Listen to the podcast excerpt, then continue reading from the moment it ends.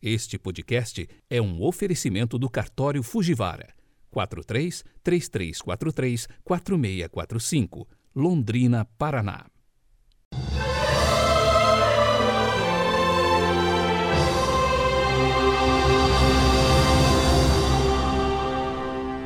Sábado, 30 de outubro de 2021.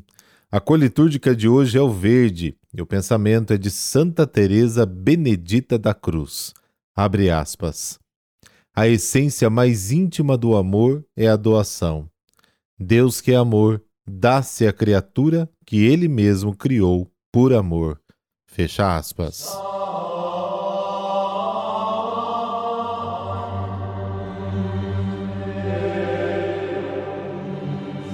Pelo sinal da Santa Cruz, livrai-nos Deus, nosso Senhor, dos nossos inimigos.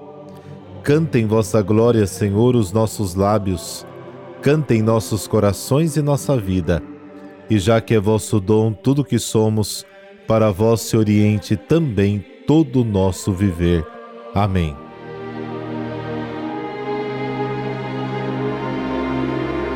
Lucas capítulo 14, versículo 1 e versículos de 7 a 11. Aconteceu que no dia de sábado, Jesus foi comer na casa de um dos chefes dos fariseus, e eles o observavam. Jesus notou como os convidados escolhiam os primeiros lugares. Então contou-lhes uma parábola. Quando tu fores convidado para uma festa de casamento, não ocupes o primeiro lugar. Pode ser que tenha sido convidado alguém mais importante do que tu, e o dono da casa, que convidou os dois, venha te dizer: dá o lugar a ele. Então tu ficarás envergonhado e irás ocupar o último lugar. Mas quando tu fores convidado, vai sentar-te no último lugar. Assim, quando chegar quem te convidou, te dirá: Amigo, vem mais para cima. E isto vai ser uma honra para ti, diante de todos os convidados. Porque quem se eleva será humilhado, e quem se humilha será elevado. Palavra da salvação, glória a vós, Senhor.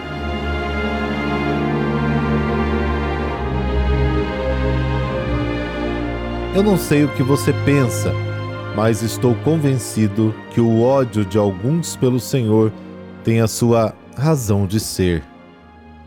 Você viu no Evangelho de hoje o que ele diz, como se comporta.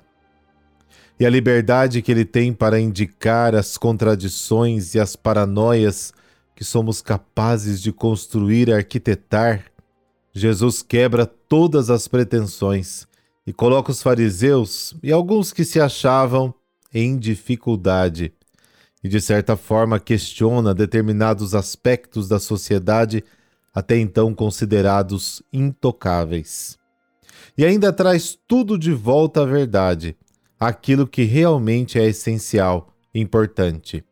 E desta forma, Jesus passa a ser uma visita que incomoda um pouco quando estamos sentindo os arrepios da Sua presença, aquela paz incalculável, está tudo bem. Mas quando Ele começa a pegar no nosso pé, exigir conversão, mudança de vida, Ele inverte as coisas. Diz que o grande do reino é se fazer pequeno como criança e que os primeiros lugares é para aqueles que escolheram os últimos. Ele interrompe o nosso desejo de visibilidade reconhecimento a todo custo e aceitemos ou não, esta é a dinâmica do reino trazida por Jesus. É o contraditório que encanta. As coisas simples e pequenas têm mais valor do que os bens terrenos e as grandes fortunas. E talvez tenhamos que nos acostumar com isso. Deus não resiste aos humildes e não suporta os soberbos. Já reparou que a gente tem saudade das coisas mais elementares da vida? Um prato que a avó fazia, uma festa familiar que a gente não dava muita importância, aquele primo ou tio que a gente gostava de encontrar, mas quando partiu é que a gente entendeu quanto significava para nossa vida. Assim é o reino e ponto final.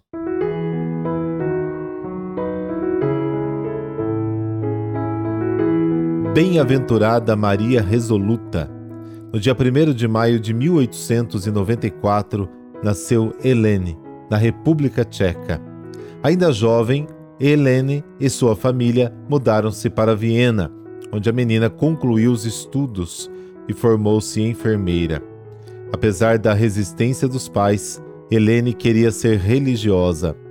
Com muito custo, entrou na congregação das franciscanas da Caridade Cristã.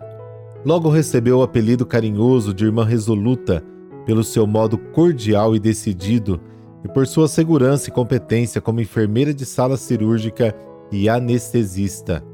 No hospital em Viena, a religiosa se tornou uma referência para os médicos, enfermeiras e especialmente para os doentes, aos quais soube comunicar com lucidez o amor pela vida na alegria e na dor. Em março de 1938, Hitler mandou o exército ocupar a Áustria. Irmã resoluta se colocou logo contrária a toda aquela loucura desumana. Não teve receio de mostrar que, sendo favorável à vida, não apoiaria jamais o nazismo de Hitler, fosse qual fosse o preço. Por isso, quando os nazistas retiravam o crucifixo também das salas cirúrgicas, ela serenamente o recolocava no lugar, de cabeça erguida, desafiando os nazistas. Como não se submetia e muito menos se dobrava, os nazistas a eliminaram. Foi presa em 1942 e no dia 30 de março de 1943 foi decapitada. Por intercessão da bem-aventurada Maria Resoluta, dessa bênção de Deus Todo-Poderoso, Pai, Filho, Espírito Santo. Amém.